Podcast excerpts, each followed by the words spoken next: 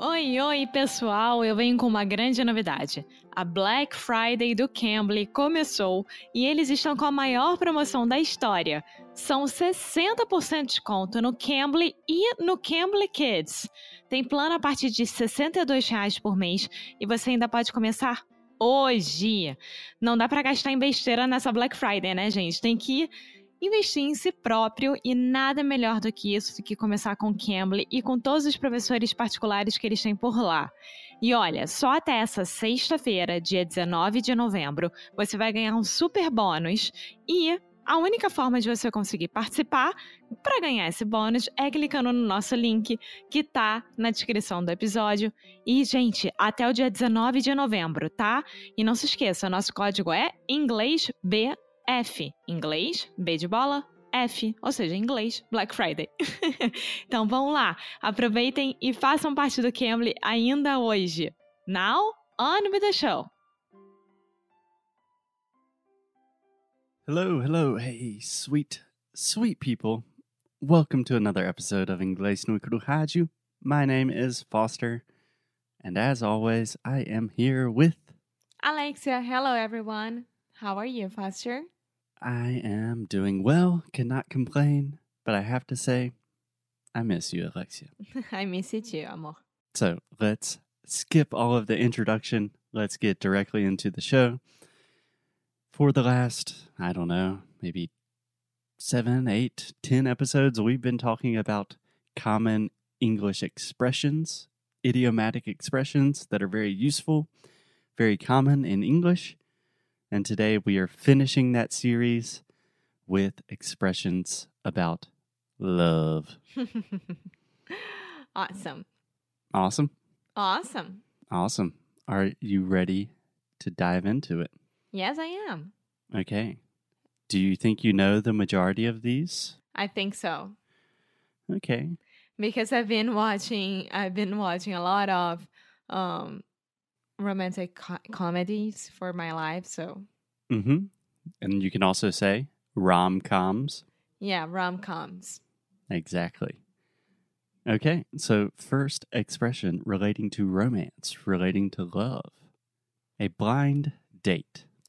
Yes, blind date. It it is what it is. You don't know who the other person is, so you're blind going to the date and then you're gonna see this person in front of you for the first time. And surprise! Mm-hmm. Do you guys have the exact same way to say this in portuguese? Blind date. No. I, I, I mean we use this expression a lot but the correct one would be encontre cegas. A cegas. Yeah. Cool. I did not know if you said encontro cego something like that. No encontro as cegas as cegas. é, mas yeah. o, o, a gente fala, tipo, ah, tô indo num blind date hoje. Nice. Yeah. Have you ever been to a blind date, amor? Mm, no, I don't think I have. Have you? More or less with you. yeah, so I think we normally use blind date. Honestly, this term is not as common nowadays as I believe it was in the past. But in general, for me at least, a blind date is like a date that is set up by your friends. So, for example, let's say you have a really good friend who is single, mm-hmm. and I have a good friend who is single. They don't know each other, they've never met, but we set them up on a date and they meet for the first time on the date. Yeah. But I mean, if you don't know the person personally, I know what you mean, and I think yours is right, correctly correct. But blind date for us, I mean, at least for my group of friends, that if you've never seen the person personally, like physically, it's a blind date. You know? Yeah. So if you're thinking about dating apps, things like Tinder and Bumble and all of that, I don't know if people call that a blind date nowadays. Honestly, I think we already have new vocabulary, like I'm going on a Tinder date or something like that. Um, but the more traditional use of blind date was kind of two friends setting up other friends. Which is like a double date. Very similar to a double date. So yeah. good transition, Alexia. so can you describe to me what a double date is? yeah. We, as a couple, go out with a friends couple. Mm-hmm. Exactly. And this is a double date. So Yeah. we can go to, I don't know, have dinner together, to go to a bar together. Is a double date. Yeah, a double date is just two couples going out. And it could be for the first time. Maybe if you have, for example, two people that are friends with two other people that are friends and you want to make it less awkward, you could have a double date as your first date. Or it could just be a date night with another couple. Yeah. I love going to double dates. You do? especially yeah especially when the other couple is getting to know each other and i can have like okay we like her or we like him we don't like this person i want to see how it goes Okay. So for anyone thinking about going on a double date with me and Alexia, you can know that Alexia will be secretly judging you.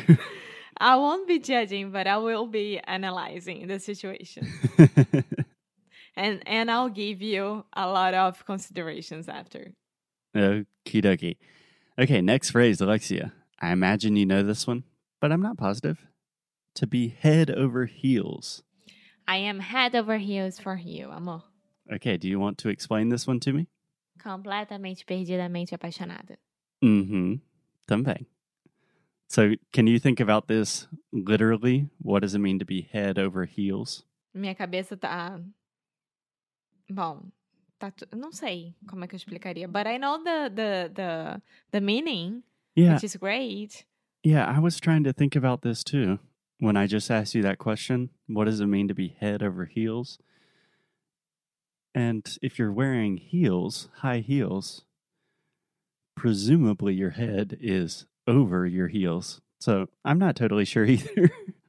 It's so weird. I'm É, sure tipo, there is. cabeça, Cabeça sobre os saltos. Yeah, I'm sure there is an a reason why we say that, but I did not do that research. So to be head over heels means you are completely passionate about someone. You are É, totally but in, in but in them. Portuguese, we we would say like da cabeça aos pés. You know? Ah, tô completamente apaixonada por você da cabeça aos pés. yeah, This makes sense. yeah. I, I think the idea is something like that. Like you make my whole world just turn upside down. I can't stop thinking about you. Yeah. Okay, cool. Just a couple more, Alexia. First, to pop the question. to pop the question can be when you are asking someone to marry you. So you're gonna pop the question, Will you marry me? Or if you want to be more serious with this person, like to pop the question as, Would you like to be my girlfriend or my boyfriend? And that's it. Perfect. Yeah, I would say almost all of the time we reserve this phrase for for marriage. So Mhm. when you ask someone to marry you, you are popping the question. And do you know another way to say to ask someone to marry you? no. Yes, you do. We have a very simple verb for this. Starts with a P. P. To pra, pra, Pose. to, propose. propose.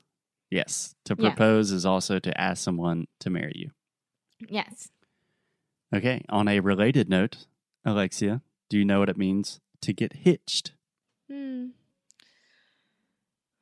It reminds me of. I'm not saying. I'm thinking. I'm trying to think. I don't know. I don't know this one. okay, that's fine. To get hitched is just an informal way to say to get married. Ah. Yeah, and honestly, I think to get hitched, Do you see my? You see me? I'm so sad about it to get hitched. That's horrible. why? I don't know. I don't like this expression to. I'm gonna get married. I'm gonna get hitched. It looks like it's a bad thing. Yeah, Like I got hitched. Um, sabe, tipo, um soldado a menos. I don't like that. Yeah, okay. Has nothing to do with that, but I understand your concern. Normally, we say to get hitched when it's kind of um, like a fast wedding. Like if someone gets married in Las Vegas, it's like, oh, they traveled to Vegas and got hitched. Ah, I know someone. Yeah, I like. Yeah, now I understand. Cool. Okay, the last love phrase we have for today, Alexia, to settle down. Yeah, to be to be calm and in love with your partner, and then you're set, set, settling down, and you don't need to be um, going out anymore to find someone that maybe will be your lover, and like you're just very happy with your partner, and you're settled down. Yeah, yeah, that's essentially right. So you can use to settle down in a more general context of just uh, settle down, like be calm, relaxed. Um, but when we're specifically talking about the context of romance and more specifically marriage, to settle down kind of means to get married, to start a family, maybe to have a house. Like, uh, for example, my friend Jet is settling down. He just bought a house, he has a kid. That's settling down for us Americans. Uh, this this is sad. My goodness! Just now, I mean, they've been, they've been in a relationship a long time now.